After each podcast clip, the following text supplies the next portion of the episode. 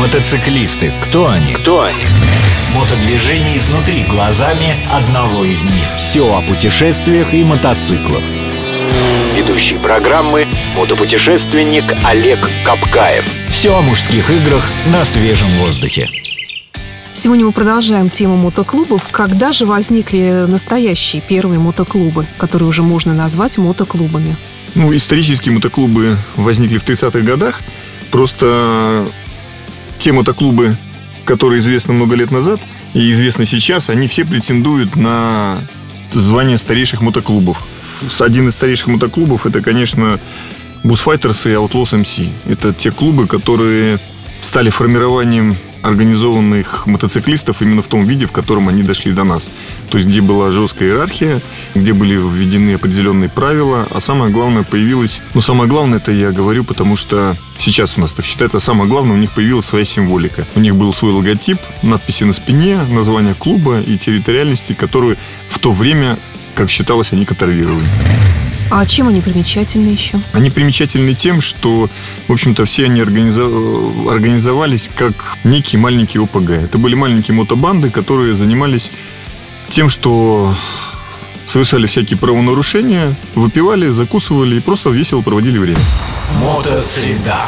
Может быть, был кто-то известный из участников этих мотоклубов? Как правило, членство в таких клубах, когда люди становятся очень известными, если они не продолжают эту деятельность. Например, там, как известный Сони Баргер, который до сих пор президент с тех давних времен э, Hells Angels, в общем-то, как правило, стараются потом не афишировать свое участие в таких клубах. Потому что говорят о том, что клуб это навсегда. То есть оттуда можно выйти только вперед ногами? Ну, не так, что вперед ногами, но, как правило, прекращение членства в таких клубах, оно происходит э, не по своей воле.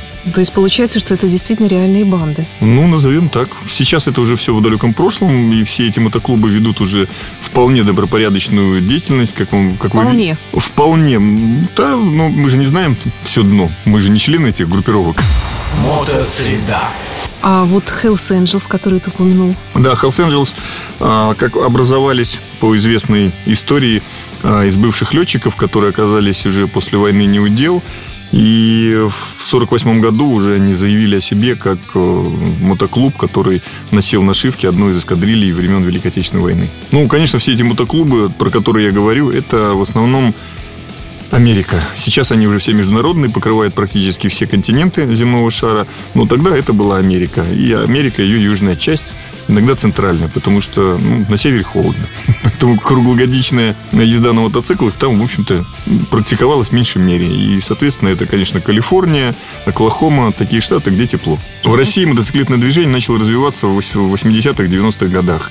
Все уже забыли, но был такой клуб который о себе зарекомендовал именно как клуб, у которого появилась там нашивки, у которого появилась структура, это были черные тузы. Это 80-е года, приблизительно 86-87. Это в каком городе было? Это была Москва. В то же время одновременно появился клуб. Э, По-моему, их сейчас нет таких. Нет, их сейчас нет. Они, в общем-то, развалились как формация. И кто перешел в один клуб, кто в другой, кто просто перестал этим заниматься. Угу. В то же время в 90-е годы появился такой клуб, как Козакс МС казаки. Возглавлял его Ким Ир Сен, он же Олег Гоч, человек с Ростова, который приехал Теперь он человек с Ростова, тогда он был в Москве, занимался музыкой, и, в общем-то, на, фо, на фоне музыкальных и мотоциклетных предпочтений в свое время он уехал в Америку и оттуда привез эту культуру.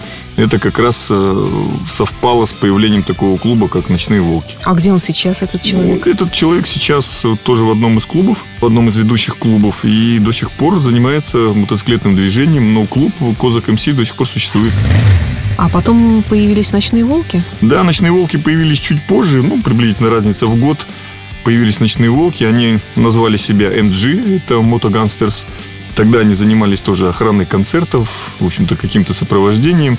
Их же также возглавлял Саша Хирург как это происходит до сих пор. И, в принципе, это самый большой и наиболее известный, популярный в мире российский мотоклуб.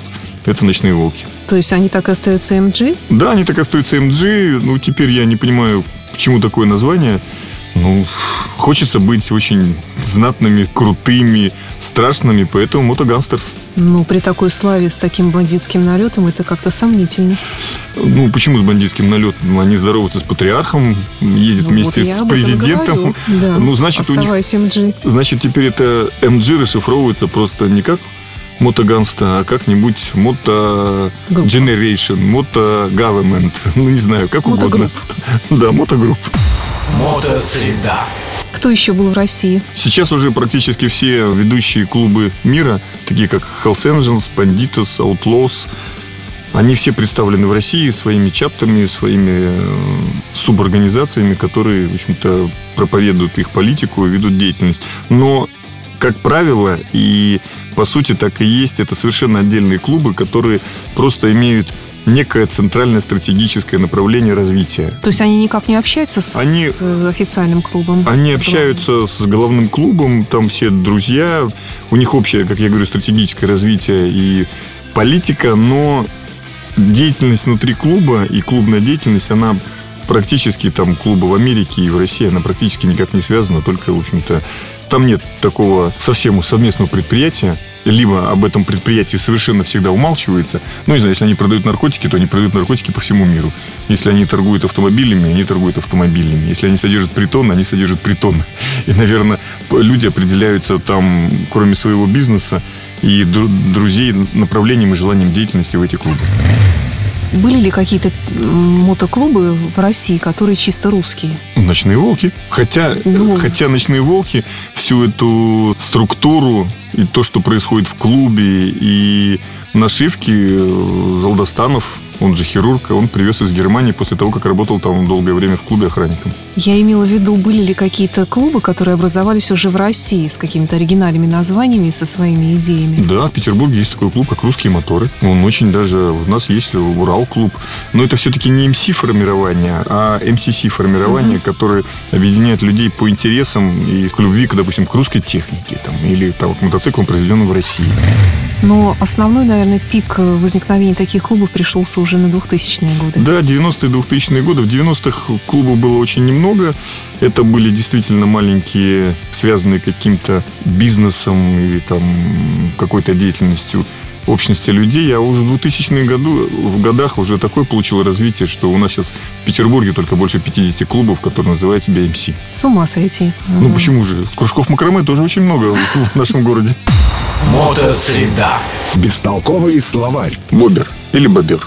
Бобер – это раздетый мотоцикл, как правило, раздетый чоппер, у которого одинаковые, как правило, опять-таки, колеса.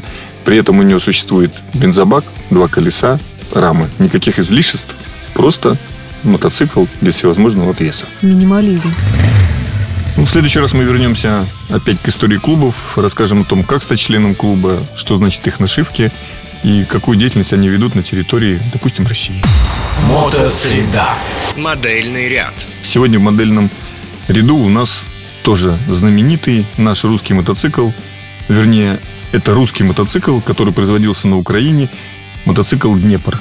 Это брат-близнец по внешнему виду а, мотоцикла «Урал», который выпускался на заводе в Ирбите. Этот мотоцикл выпускался в Киеве, на Украине. Выпускался точно так же, как и мотоцикл «Урал» по подобию немецкого мотоцикла BMW R71. Однако он сильно отличался во многих э, технических характеристиках от мотоцикла «Урал». У него отличалась коробка, отличалась ходовая часть. А по внешнему виду можно всегда распознать «Урал» и Днепр. У Днепра более угловатые крышки цилиндров. Это вот те вещи на оппозитном двигателе, которые всегда видны из-под рамы. Немножко другое крыло, более круглый бак. Но, тем не менее, это все равно наш, я называю русский мотоцикл, потому что все изначально это было произведено в СССР. Мотоцикл выпускался с 70-х годов, в настоящее время уже не выпускается. Э, Характерной особенностью мотоцикла было то, что он очень долго выпускался с приводом на коляску и с э, блокировкой дифференциала. Мотоцикл имел, кроме блокировки дифференциала, еще и задний ход, что для сельской местности являлось, в общем-то, огромным преимуществом э, в его эксплуатации. Коляски у них были практически одинаковые, но, тем не менее, на языках у всех, кто видит этот мотоцикл, все почему-то считают, что это Урал. Но это два совершенно разных мотоцикла. И в свое время производители Днепра в Киеве очень гордились, что это был первый массовый гражданский верхнеклапанный мотор, устанавливаемый на тяжелый мотоцикл в СССР. Мотоцикл сейчас не выпускается, как я уже сказал. Стоимость такого мотоцикла сейчас уже доходит в нормальном состоянии до 40-50 тысяч. Если мотоцикл в хорошем состоянии и при этом у него сохранились все блокировки дифференциала, задний ход, привод на коляску, то такой мотоцикл может стоить порядка до 100 тысяч. Запчастей на этот мотоцикл масса, потому что все запчасти между Уралом и Днепром практически взаимозаменяемые, ну, кроме там некоторых вещей в коробке и в моторе. К сожалению, расход масла на этом мотоцикле достаточно велик, то есть 150 грамм на 1000 километров. При этом потребление бензина такое же, как и у его брата-близнеца Урала порядка там 7-8 литров на 100 километров. Однако этот мотоцикл, как правило, потреблял больше, потому что много людей из-за отсутствия наших в то время хороших дорог включали привод на коляску, и, соответственно, с полным приводом мотоцикл потреблял гораздо больше бензина. Иногда по грязи достигало там, до 20 литров на груженном мотоцикле на 100 километров. Престижность этой модели сейчас уже, она опять находится на уровне того, э, что вы владеете мотоциклом ретро.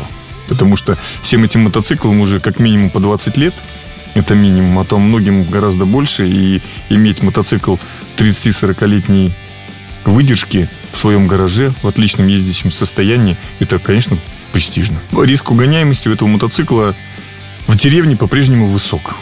Любой пацан может завести его с помощью спичек и на нем уехать. Однако, ввиду того, что в деревнях этих мотоциклов осталось очень мало, их угоняет очень редко. В городе такие мотоциклы практически не угоняют, потому что это мотоцикл с коляской, и на нем быстро куда-то уехать невозможно.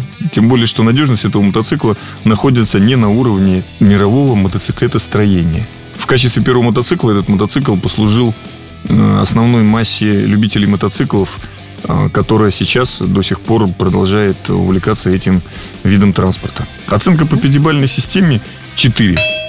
Тенденции высокой моды, светские хроники, новинки косметологии, рецепты идеальных отношений.